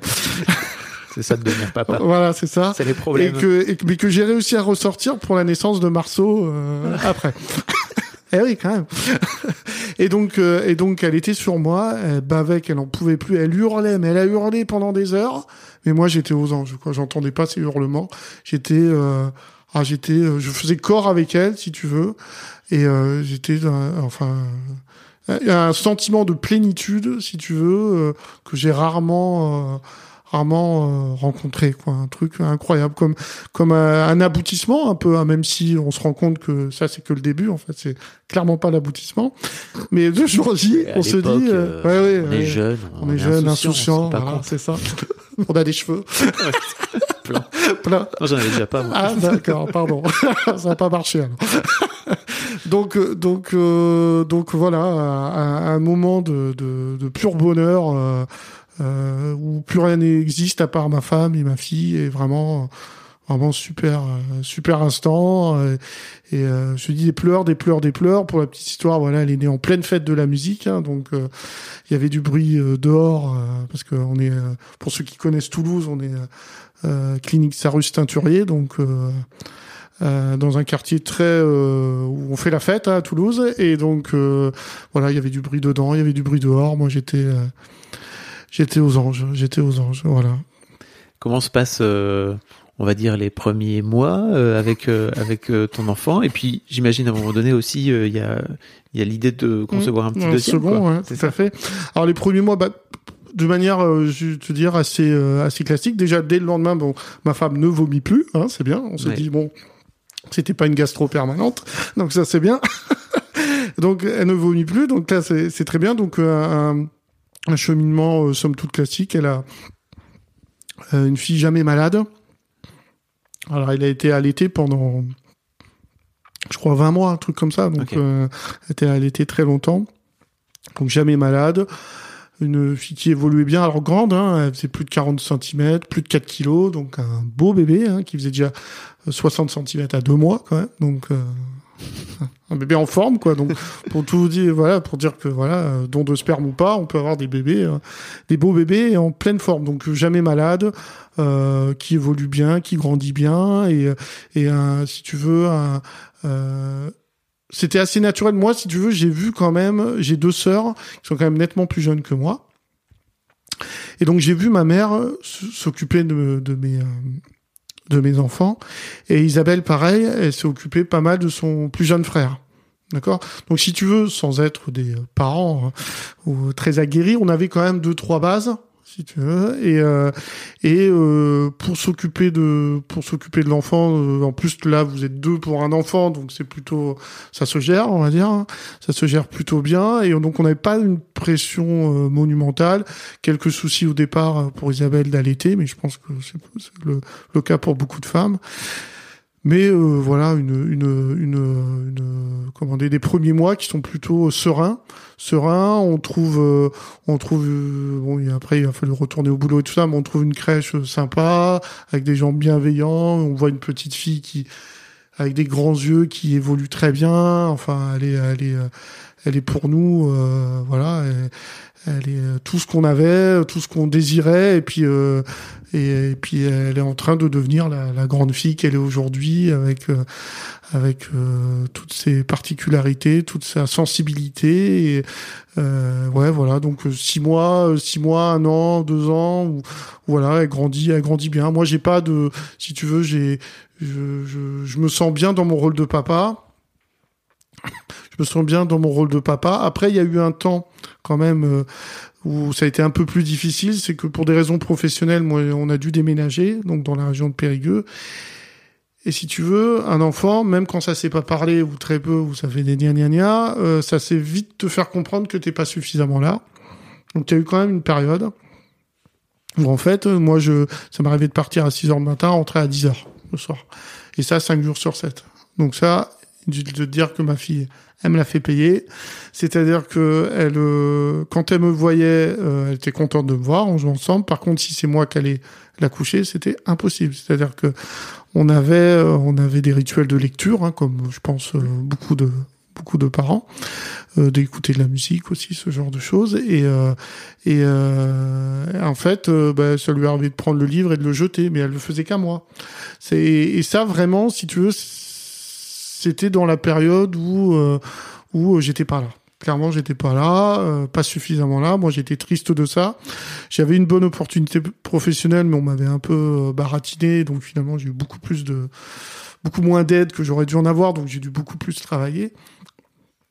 Et donc voilà, me faisait payer. C'était le coup de je suis en train de la changer, elle est toute propre, elle me pisse dessus, elle mm. faisait qu'à moi. Enfin, voilà, des, des trucs un peu comme ça où j'ai eu l'impression, alors c'est peut-être moi qui l'ai surinterprété, hein, c'est pas impossible. Hein. Mais en tout cas, c'est ça voulait dire que moi j'avais déjà cette cette euh, blessure en moi qui me disait Benoît t'es pas assez là t'es pas t'occupes pas assez de Mao euh, et donc moi j'ai sûrement sur surinterprété mais bon pour moi, il y avait des signes. avait comme des indices. Voilà, il y avait des signes, donc on en fait ce qu'on veut, hein, des signes. Hein, on, on, les écoute, on les écoute pas, on les interprète, on les interprète pas. Mais là, j'avais besoin de ça. Donc finalement, nous, on a décidé de rentrer à Toulouse. Moi, j'ai trouvé un job euh, un peu moins prenant, où j'étais plus présent. Et là, Là, ça, ça, a déroulé. Ça a déroulé complètement et j'étais plus présent. Et aujourd'hui, Mao, on a beaucoup de chance avec Mao, c'est que, si tu veux, souvent les enfants, euh, pour voir autour de, autour de nous, et je l'ai vu moi avec mes sœurs, toujours pas dire un parent préféré, mais un parent vers lequel ils vont plus facilement. Mao a toujours eu cette intelligence, un équilibre génial entre papa et maman, un truc mais euh, incroyable quoi. Vraiment à part ce, cette période-là dont je te parle, mm. qui a duré quelques quelques mois, vraiment une une, une sensibilité. Euh, elle avait, on dirait qu'elle a deux cœurs, si tu veux. Tu sais qu'elle en a donné un à papa à un moment.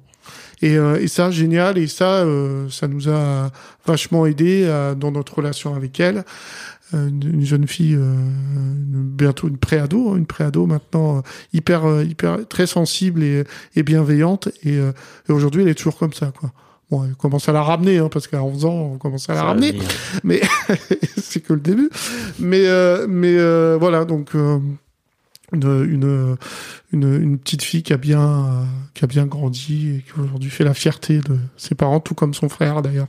Super cool. Voilà.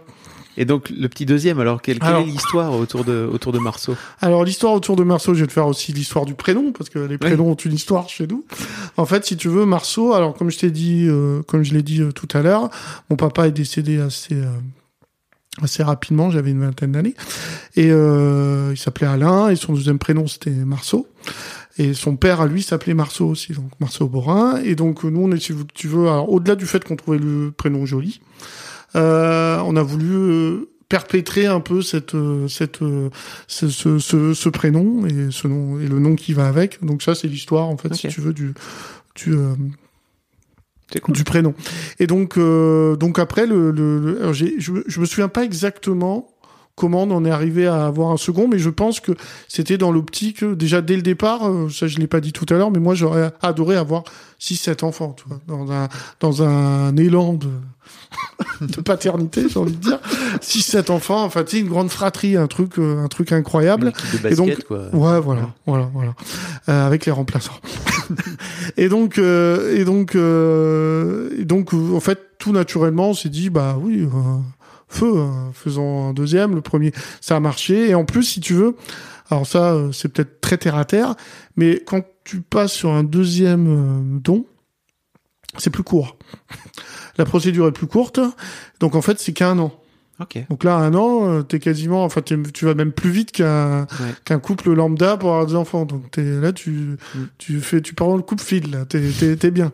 Et donc un an, j'ai trouvé ça très, euh, on a trouvé, on s'est dit ouais, ça c'est bien un an et tout ça. Et donc euh, donc on est reparti sur le processus donc qui est beaucoup plus court. On a vu que je crois deux fois la psy. Généticien, on l'avait déjà vu, donc il n'y a pas besoin. Enfin voilà, vraiment euh, parcours euh, parcours réduit, toujours. Alors, c'est vrai que j'ai pas fait. Je refais un aparté. Je voudrais, je profitais de cette euh, de, de- de- du temps qui m'est donné pour remercier euh, donc euh, tout le Secos, hein, donc euh, qui ont été des gens super. Alors il y a eu des moments où on n'était pas d'accord, où on n'était pas content, mais globalement ils ont toujours été à l'écoute et hyper bienveillants, discrets, très compatissants. Enfin voilà, une équipe. C'est quoi les trucs, sans vouloir appuyer Ouais. sur les trucs, mais c'est quoi les désaccords que vous pouviez avoir? Alors, euh, en fait, c'est sur notamment, il y a eu un moment où il y a eu, euh, je l'ai pas dit tout à l'heure, mais lors d'une insémination, on a eu rendez-vous avec un docteur avec qui ça s'est très très mal passé. En fait, elle est arrivée, c'était, je vais pas te dire une bêtise, ça devait être 7h30 ou 8h du matin, un samedi matin. Elle est arrivée, on croirait qu'elle venait de soirée. Elle était habillée, euh, elle était habillée comme si elle sortait de soirée. Elle avait des bagouses énormes. Ma femme est infirmière, si tu veux, donc l'hygiène, euh, elle est, euh, enfin, elle est int- intarissable là-dessus et elle fait aucun cadeau. On n'était pas du tout dans le, dans le, dans le truc. Donc, euh, bien sûr, cette, alors bien sûr, c'est sûrement pas à cause de ça, hein, mais, mais en tout cas, ça n'a pas fonctionné ce jour-là. Je crois que c'était la deuxième ou la troisième. Je, sais, je crois la troisième. Ça n'a pas fonctionné. Et si tu veux, là, on a fait un courrier et euh, en disant non, mais ça, c'est pas possible. Quoi. Cette personne-là, on la veut plus. Ça sera plus elle qui nous fera l'insémination si tu veux, on veut, on veut bien faire les choses. Pour nous, c'est enfin, et notamment pour ma femme, c'est quand même pas anodin. hein. C'est intrusif. euh, et euh, et euh, on avait trouvé, on avait trouvé cette personne, mais d'une. C'est comme si elle nous donnait un doliprane, quoi. Ça, une légèreté, c'est ah, c'était léger, c'était léger. Et puis surtout, c'était vraiment bon. Maniez-vous, parce qu'après, je retourne à la sauterie, quoi. Non, ça c'était franchement. euh, Et, et surtout, c'était pas du tout ce qu'on nous avait habitué. On- Pour nous, elle est sortie de la lune, cette, cette dame. De la lune, hein. vraiment. On s'est dit, mais non, elle est pas de là. Qui, qui est cette personne? Mhm. Elle est, c'est- c'est c'est un fake, quoi. On va se réveiller. Et non, non, c'est donc ça, c'était un, un, un événement qui nous avait euh, franchement heurté. En plus, c'était la troisième, voilà, oui, c'est la troisième, hein. et ça avait pas marché, donc on commençait à se dire euh, Ouais. merde, euh, c'est c'est quand même. C'est un bon conseil, je trouve, Ouais. euh, de, de se dire qu'en tant que patient, tu peux aussi euh, venir exiger un truc, tu vois, de, de, de des toubibs en face de toi. Je crois que d'une Ben, manière générale, c'est. Ouais, alors cool. c'est vrai que c'est c'est bien et puis surtout c'est pas alors aujourd'hui peut-être un peu plus à l'époque des réseaux sociaux où tout le monde se fait noter et tout ça. Mm. On va pas revenir sur les- quelques dérives quand même, mais c'est vrai qu'à l'époque euh, euh, on avait des médecins globalement. Alors encore une fois, pas ceux que j'ai rencontrés là-bas, mais il y a plein de médecins euh, omnipotents. Enfin, c'est comme ça et c'est tout quoi. Voilà, c'est moi qui sais, toi tu sais pas. Le sachant c'est moi. T'inquiète pas, je vais y arriver. Ou ne sais même pas, t'inquiète pas. D'ailleurs, je vais je vais faire ce que j'ai à faire et moi je sais faire et toi tu connais rien. Donc c'est vrai que moi, je suis d'une nature où j'aime bien comprendre des choses et, que je pars du principe que c'est pas parce qu'on veut quelque chose qu'il faut faire n'importe quoi pour l'avoir. Et, euh, et je pars aussi du principe que c'est un peu son boulot. Donc moi, quand je fais mon boulot, alors il y a sûrement des fois où je l'ai très mal fait, mmh. mais euh, ça n'a pas la même incidence. Là, on parle d'humain. Si tu veux, le, le, le le, le ce qui est, ce qui est fait je pense que alors après c'est toujours pareil hein, on, on, elle aussi elle, elle a vu elle vulgarise sûrement son, son job parce qu'elle va pas non plus verser une larme à chaque fois qu'elle insémine quelqu'un c'est pas ce que je demande. Après, il y a un minimum. Il y a un minimum. Tu vois, euh, euh, effectivement, elle, c'est son quotidien peut-être, mais euh, moi, je pense plutôt, ça ressemblait, si tu veux, à un médecin qu'on a appelé au dernier moment, qui savait pas qu'il devait faire ça parce qu'un autre était peut-être malade ou, ou indisposé ou que sais-je, mm. ou de quelqu'un qui avait oublié. Voilà, et qu'on a sorti de Sanouba pour euh, pour venir inséminer. Voilà le truc, euh, l'enfer quoi. Franchement, donc moi j'ai fait un courrier. Enfin, Isabelle et moi on a signé un courrier qui nous a répondu en nous rassurant et tout ça. On en on en doutait pas, mais il fallait qu'on le fasse. Quoi. Voilà pour leur montrer que voilà, comme tu l'as très bien dit, c'est pas parce qu'on est on demande quelque chose, pas parce qu'on a besoin d'eux que tout est permis. Voilà. Ok. Mm. Pour revenir à Marceau. Voilà, donc euh, donc euh, on a lancé donc la procédure qui a duré une petite année et, euh, et là, euh, les techniques avaient changé en fait, tu vois comme quoi ça évolue encore très fortement. Donc Marceau va avoir 7 ans et Mao 11 ans, donc ils ont 4 ans d'écart. D'accord. Et en 4 ans, la technique avait complètement changé. Là, on était sur quelque chose de limite, ça faisait un peu opération, tu vois. Et par contre là, du premier coup, bim quoi, ça a marché. Premier coup. Donc là, pareil, enchanté. Même, même la même chose que pour Mao. Hein. Euh, je me souviens très bien où j'étais quand je l'ai appris. Mmh. Euh, mmh. Vraiment un truc, un, truc incroyable. Et pareil, grossesse euh, où elle a vomi pendant neuf mois, la pauvre. Désolé, on se marre. Ouais, ouais, ouais. C'est des femmes qui m'écoutent. Hein, ouais, ouais, on, est désolé, on est désolé. Non, mais la pauvre, pendant neuf mois, elle a vomi, péridurale qui a pas marché non plus, enfin, la moitié, enfin, elle a, elle a, encore bien, bien, bien jonglé, la pauvre. Et notre petite crevette, Marceau, qui est arrivé, euh, qui est arrivé euh, près de nous et, euh, et, encore une fois enchanté. Euh, ça s'est très très bien passé l'accouchement. Là, été beaucoup plus beaucoup plus, euh, comment dirais-je, il euh, n'y a pas eu de frayeur, mm. voilà, comme avec Mao, pas de frayeur. On est tombé, alors là c'est important, j'ai plus le nom euh, en tête parce que c'est un nom un peu truqué sur un sur un sage-femme. Alors c'est pas ça le nom, mais j'ai plus le nom en tête, hein, qui est un peu particulier, qui a été génial. Franchement, alors il y avait très peu d'accouchements ce jour-là, donc on avait beaucoup de monde avec nous. il a été super. Ce type-là, moi, je, je veux dire, si je le vois demain, je l'embrasse. Quoi. Mm. Il a été d'une il était jeune, hein, franchement, il devait, je suis même pas sûr qu'il avait 30 ans, mais il avait une assurance, un aplomb, et puis tu voyais qu'avec lui, il allait rien t'arriver, quoi. Franchement, le mec, euh, ça c'est important, hein. ça c'est hyper important. Que je l'ai pas dit tout à l'heure, parce que la sage-femme, euh, lors de l'accouchement de Mao, euh, c'était à l'ancienne, quoi. Ah. ouais, c'est pas comme ça qu'il faut respirer. Vous avez pas fait les, les cours de préparation à l'accouchement. Ouais, bah excuse-moi, elle essaye déjà de continuer à respirer en fait. donc, euh, donc que là, là, on était vraiment tombé sur un type. Euh, ah génial, vraiment un type génial. Et, euh, et donc là, l'accouchement, bon, elle a encore un peu morflé, mais ça s'est bien passé. Marceau est arrivé parmi nous et donc lui, ça fait euh, bientôt six ans, qui fait sept ans bientôt, pardon, qui fait notre qui fait notre bonheur ici à Giroussens. Ouais. Tes enfants sont grands aujourd'hui. Tu me disais euh, au téléphone quand on s'est parlé au tout début que tu leur avais, enfin vous leur aviez expliqué en fait. Euh, ah oui, alors d'où ils viennent. alors si tu veux, euh, il fallait penser l'après. T'es quand même en train de l'enregistrer dans un podcast à un moment donné. Ah, clair. si tu veux. Moi, j'ai très vite. alors tout à l'heure, je te disais que je m'étais pas projeté en tant que père, mais je mais je m'étais projeté, beaucoup projeté en tant que futur père de parents nés de cette façon-là parce que euh, je me suis beaucoup intéressé à la question forcément euh, depuis et euh, si tu veux, notamment ce qu'on entend, ah oui, ils vont rechercher leur vrai père, tu sais, un truc, le coup du vrai père, ou le père biologique, euh, euh, il faut pas leur dire, c'est un tabou, machin. Non, non, nous, alors nous, c'est pas du tout notre conception.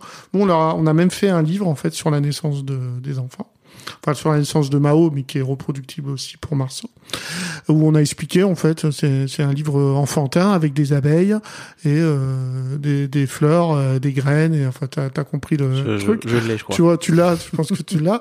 Et donc, et à la fin, il y avait des photos de d'écho et les photos des, des enfants quand ils sont nés et tout ça.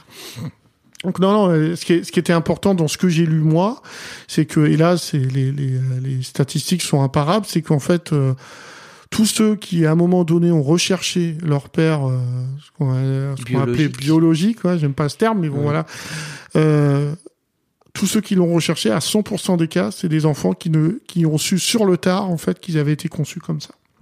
D'accord? Alors beaucoup, euh, quand je leur ai dit, euh, on dit ah, est-ce que tu vas le dire? Euh, Savais pas trop, est-ce qu'il faut le dire et ça. Je dis non, non, moi j'ai regardé, j'ai lu, j'ai lu des tas de trucs. Il faut le dire. Il faut le dire parce que sinon, euh, c'est vrai que t'imagines le traumatisme. On te dit euh, que ton père, alors, je suis quand même le père, mais que ton père euh, finalement, a- il y en a. J'ai entendu des témoignages à 50 ans, ils l'ont appris à la Mmh. mort du papa. Ça veut dire que toute ton histoire est, est, Mais est tu remets tout en cause. Mm. Tout est un mensonge. Mm. Alors que finalement, nous, dans notre désir de désacralisation, finalement, non, bah voilà, techniquement, t'as été conçu comme ça. Fin de l'histoire, quoi. Alors euh, forcément, on enjolive un peu, mais si tu veux, si on veut euh, caricaturer, c'est ça. Techniquement, bah voilà, papa avait pas, avait pas de graine. Euh, Quelqu'un, qu'on sait pas qui c'est, peu importe qui c'est, lui a donné une graine. Euh, Si tu veux, moi, je le mets euh, presque au même niveau. C'est un truc que je dis régulièrement, ça, que le don du sang. Si tu veux, le don de sperme, ça permet d'avoir des de, de donner la vie, et le don du sang, ça permet de garder la vie, en fait. Tu vois? Et donc, je pense, alors c'est facile à dire pour moi, moi je suis pas donneur, mais euh, euh, je pense que si tu veux, c'est comme ça qu'il faut entendre les choses. C'est-à-dire qu'on a, on a, euh, on a des moyens techniques qui nous permettent aujourd'hui dans la dans, dans notre euh, dans la perfectibilité malgré tout de l'être humain, on a euh, des moyens techniques qui nous permettent d'obtenir des résultats euh, qui n'auraient jamais été même ne serait-ce qu'évoqués il y a, il y a des quelques dizaines d'années. Donc euh, il faut on s'en sert tout simplement. C'est dans la c'est dans la nature de l'être humain de, de progresser, d'évoluer et, et grâce notamment aux techniques. Voilà. Et donc là la technique nous a permis euh, d'avoir d'avoir des enfants. Donc les enfants savent très bien comment ils ont été conçus. Autour de nous, tout le monde sait, en tout cas nos amis proches, euh, moi j'ai même quelques collègues qui le savent. J'ai aucun problème à en parler. Mais euh, je suis, euh, c'est pour ça, d'ailleurs en, en Occitanie, on va dire en Midi-Pyrénées avant, euh, j'étais un des rares qui a accepté de parler ça. Malgré ça, chez les parents, c'est tabou. Et je pense que c'est une erreur. Je pense sincèrement que c'est une erreur parce que, euh, si tu veux, les enfants, ils peuvent tout entendre. Un enfant, c'est une éponge. Il a une, euh, il a, quand il arrive, il est à zéro. Il y a rien.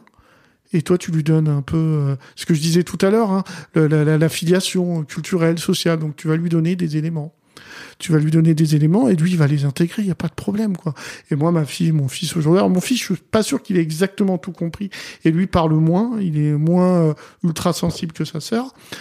Mais euh, je pense qu'il a compris quand même. Mais euh, Mao, elle a complètement intégré. Alors, elle ne crie pas sur tous les toits. Je sais même pas si des gens autour d'elle le, le savent. Mais euh, mais il y a, y a pas de difficulté. De je suis histoire, son quoi. père. Voilà, je suis son père. C'est c'est son histoire, mais ça pas non plus, ça revêt pas une une une surimportance si tu veux. Euh, comme et c'est important justement ça. C'est dans le dans le but de désacraliser, c'est que justement, faut pas que ce soit important. Voilà, faut pas que ce soit important. Donc euh, donc euh, oui, les, les enfants le savent et, et on a tout fait pour qu'ils le savent.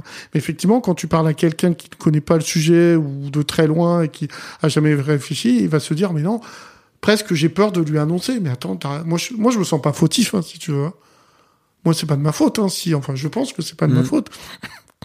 Euh, euh, euh, d'être stérile, Bien je suis pour rien. Enfin, je pense pas y être pour que pour grand chose. Donc, si tu veux, j'ai pas, euh, j'ai pas à m'en cacher ou à ou à avoir honte de ça. C'est facile à dire encore une fois euh, avec le recul, hein, mais euh, mais, euh, Mais non, c'est j'ai pas important. honte. Je trouve Ouais. que c'est cool que tu le dises aujourd'hui avec le recul Il faut que, que les gens euh, par rapport, j'imagine, euh, le Benoît de il y a Mm. 13 ans, c'est ça Ah oui, ouais. Euh, il aurait peut-être adorer écouter ton. Ah oui, ah oui, histoire, ah, probablement ça. Alors, j'espère que ça aidera euh, certaines personnes qui sont dans le même cheminement, euh, dans le questionnement, dans le cheminement. Euh, j'espère que ça, ça pourra les aider parce que parce que finalement, ce n'est que ça. Il, faut se, si tu veux, il faut se détacher, se détacher de de toute pression sociale, euh, religieuse, euh, pression euh, euh, de l'environnement. En fait, faut se détacher de ça. C'est pas évident. hein. C'est pas évident. Le truc, c'est que moi, j'ai une famille qui est relativement réduite. Donc, si tu veux, j'ai pas eu de pression là-dessus. Et puis, de toute façon, moi, je me suis toujours drivé un peu tout seul. Donc, euh, j'ai pas forcément besoin des autres. Euh, j'ai mes frères et sœurs qui m'ont toujours accompagné euh, là-dedans, et qui qui se posent même pas la question, euh, tout ça. Donc, euh, non, vraiment, vraiment, c'est c'est important. Et si tu veux, euh, ce que je disais tout à l'heure. Euh, euh, voilà, le, le, le, le- nous on a, on a presque choisi, euh, pas choisi notre enfant, hein, c'est pas ça, mais on a, on, on a fait un choix, c'est celui-là, parce qu'on avait, on en avait d'autres. hein. Encore une fois, il y avait l'adoption. hein. Il y avait l'adoption. Alors si tu vas à l'étranger, il y a la GPA. Nous on n'est pas pour ça, hein, mais euh, ça existe. Hein, Ça aurait pu être, euh, ça aurait pu être possible. Donc, euh, donc euh, voilà, il y avait. Mais nous, c'est, c'est, ils ont été, ils ont été faits comme ça, mais encore une fois, euh, c'est pas important. Mais il fallait le dire. C'est important de le dire, mais une fois que tu l'as dit, ça ne devient plus important. Voilà, c'est ça qu'il faut, à mon avis, euh, c'est ça qui, à mon avis, faut intégrer. Et ça, je le répète euh, à foison quand on m'interroge là-dessus. J'ai aucun problème là-dessus. tu vois, je le répète parce que il faut l'entendre, il faut le marteler. Ça, c'est pas important. C'est de la technique. La technique, elle vient à ton aide aujourd'hui parce que tu as la chance d'être né au 21e siècle ou au 20e siècle. Voilà, là, elle vient, elle vient, elle vient t'aider. Utilise, utilise la technique. Qu'est-ce que tu as envie de dire aux auditeurs là qui euh, euh, qui sont des potentiels donneurs de sperme aujourd'hui et qui, j'imagine, en fait, même peut-être découvrent le truc parce que moi, à titre perso, je me suis dit ah ouais, c'est vrai que c'est un truc que j'ai pas fait quoi. Ouais. Alors, au donneur, en fait, ben, c'est un peu ce que j'ai dit tout à l'heure, c'est-à-dire euh, oublier. Alors, euh, encore une fois, c'est vrai que euh, donner son sperme, c'est pas c'est pas hyper hyper valorisant. On a l'impression que c'est pas hyper valorisant parce que on, on attache souvent au sperme quelque chose d'un peu sale. Ok. Hein, c'est vrai, hein, c'est sale, c'est c'est rien qu'à l'aspect ou la texture, on peut dire que c'est sale, mais finalement, euh, c'est ni plus ni moins que que donner euh, l'espoir à des gens comme moi et euh, de de devenir parent, de fonder une famille qui sera pas parfaite, qui sera pas meilleure que les autres, mais de se laisser cette chance-là et de donner euh, naissance à des enfants qui vivent bien, qui vivent normalement avec leur leurs soucis d'enfant, leur bonheur d'enfant, leur rire d'enfant. Et, et c'est vrai que il faut, il faut qu'ils se disent que que qu'il n'y a pas de, y a, y a- la, seule barrière qu'ils ont, si s'ils sont honnêtes avec eux-mêmes, la seule barrière qu'ils ont, c'est une barrière. Encore une fois, on parle de culture et de social. C'est une barrière culturelle et sociale. C'est tout. Euh, donc euh, donnez donnez votre sperme parce que parce que vous allez rendre des gens heureux tout simplement quoi faut vraiment pas hésiter c'est c'est c'est quelque chose de on, vous aurez pas de remerciements hein vous aurez pas de statut mais euh, comme vous en avez pas quand vous donnez votre sang mais vous le faites de bon cœur parce que vous voulez sauver des gens parce que des gens en ont besoin hein. Euh, il y a des milliers de litres de sang qui sont donnés chaque jour en France et ça marche plutôt bien donc euh, faites-le faites-le pour euh, par euh, fraternité, hein, par fraternité, par euh, par euh, compassion. euh, trouvez-vous le, trouvez-vous si vous voulez la, la- ce que vous voulez comme euh, moteur. comme ça moteur, mais mais faut le faire. Et puis euh, bon bah entre nous, euh, donner son sperme parce qu'on va parler de ça, il y a plus dur. Hein. Tu vas peut-être même prendre du plaisir en donnant. Moi, franchement, à titre perso, je me dis, je préfère, je préfère aller me branler 5 minutes, tu vois, que de me faire piquer et qu'on Ah, pompe clair. euh, des Euh, c'est clair, quoi, tu vois. c'est clair. Bon. Donc tu risques, en plus tu risques, de- tu risques presque d'y prendre goût. Fais gaffe. La Donc, dernière voilà. que ce- que- Ouais. Merci pour ta réponse vraiment et pour ton partage. La dernière question que, que je pose à tous mes invités, c'est euh, si demain tes deux enfants écoutent ce podcast dans Mhm. 10 ans, d'accord Ouais. Qu'est-ce que tu as envie de leur dire là aujourd'hui? S'il écoute dans 10 ans ah, c'est ah, c'est une question bien piège. Genre, j'ai j'ai jamais écouté un de tes podcasts en entier. Ça t'apprendra. Ça m'apprendra, bim. Alors, dans 10 ans, qu'est-ce que j'aimerais euh, leur dire? Ils auront euh, 21 Ils et auront 17. euh, ouais, 21 et Ils seront 17. grands. Ouais. Alors, je leur dirais... Qu'est-ce que je pourrais leur dire? Je leur dirais de rester euh, comme ils sont en espérant qu'ils soient toujours comme ils sont actuellement, c'est-à-dire euh, euh, d'être dans la bienveillance, d'être dans le partage, de, de, encore une fois, de pas oublier d'où ils viennent, mais de pas en faire toute une montagne. Euh, de se dire que ben, la vie euh, c'est aussi ça, mais avant tout la vie c'est des rencontres, la vie c'est euh, c'est des choix, hein, c'est des choix et il faut qu'ils restent fidèles à eux-mêmes, mais qu'en même temps ils peuvent changer la vie aussi. Hein. Moi j'ai beaucoup évolué, j'ai évolué grâce à eux. Euh, grâce à eux, alors qu'ils n'étaient même pas nés, hein, quelque part. J'ai évolué grâce à eux. Euh, si aujourd'hui je suis capable de dire tout ce que je dis, c'est parce que j'ai vécu ça. Peut-être qu'effectivement, si j'avais eu les, les, enfants de manière euh, plutôt classique, bah, qu'est-ce que je te dise Peut-être que ça m'emmerderait ce genre de sujet. Hein. C'est pas impossible. Hein. Donc voilà, donc qui restent, qui restent comme, comme ils sont, mais qui ne qui ne s'interdisent pas d'évoluer, qui ne s'interdisent pas en fait finalement d'utiliser euh, tous les moyens euh, qui sont bons, qui sont techniques, toutes les évolutions de l'être humain pour pouvoir euh, aller mieux, pour pouvoir se construire éventuellement une famille s'ils ont des soucis à ce niveau-là, et tout simplement pour aider aussi les autres. Donc voilà, qu'ils soient dans le partage, qu'ils soient, qu'ils soient fiers d'être ce qu'ils sont, d'où ils viennent, mais encore une fois sans sans en parler tous les jours. C'est pas important en fait. C'est pas important. Voilà. Merci Benoît. en tout cas, s'il y a un truc qui était très important, c'était de m'avoir parlé là pendant une heure et quelques. C'était vraiment très cool. Un grand merci à toi. Avec grand plaisir. À bientôt. C'était chouette. Un grand merci à vous d'avoir écouté jusqu'à la fin de cet épisode. Vous avez peut-être entendu que désormais, vous pouvez m'envoyer une note vocale pour réagir à mes épisodes de podcast. Voici donc là où les réactions à l'épisode précédent qui m'ont été envoyées grâce au lien que vous trouverez dans les notes de cet épisode ou alors tout simplement en faisant une note vocale sur votre téléphone et que vous m'envoyez par mail sur vocal@fabflorent.com. Fab Florent, ça s'écrit F A B F L O R E N T.com. Merci pour ce formidable épisode de rentrée. Je pense que les couples homoparentaux mettent en lumière l'implication du coparent. En abolissant la frontière du sexe et du genre, cela met sur un pied d'égalité hommes et femmes. Père et mère n'ont plus la même définition et je suis convaincue que les familles homoparentales vont faire évoluer la société, même si bousculer les mentalités prend beaucoup de temps. Vive les coparents. PS, je suis une daronne un peu mec, au sens où mon système hormonal est toujours resté en léthargie. Donc, j'ai une petite fille. Mais pas de poitrine, ni de règles. Je serais ravie d'en parler à bon entendeur. Merci Fabulous Fab. Merci Xia. Merci beaucoup pour votre écoute. Avant de nous quitter, si vous avez aimé ce podcast et cet épisode, merci de lui mettre un commentaire sur Apple Podcast et 5 étoiles de préférence. C'est le meilleur moyen de le faire connaître. Vous vous rendez sur Apple Podcast et vous cherchez Histoire de Daron directement dans l'appli ou sur votre ordinateur. Merci à vous et rendez-vous tous les premiers et troisièmes lundis de chaque mois à partir de 6h du matin pour un nouvel épisode d'Histoire de Daron. Un grand merci à vous pour votre écoute. When you make decisions for your company, you look for the no-brainers. And if you have a lot of mailing to do, stamps.com is the ultimate no-brainer. It streamlines your processes to make your business more efficient, which makes you less busy. Mail checks, invoices, legal documents, and everything you need to keep your business running with Stamps.com.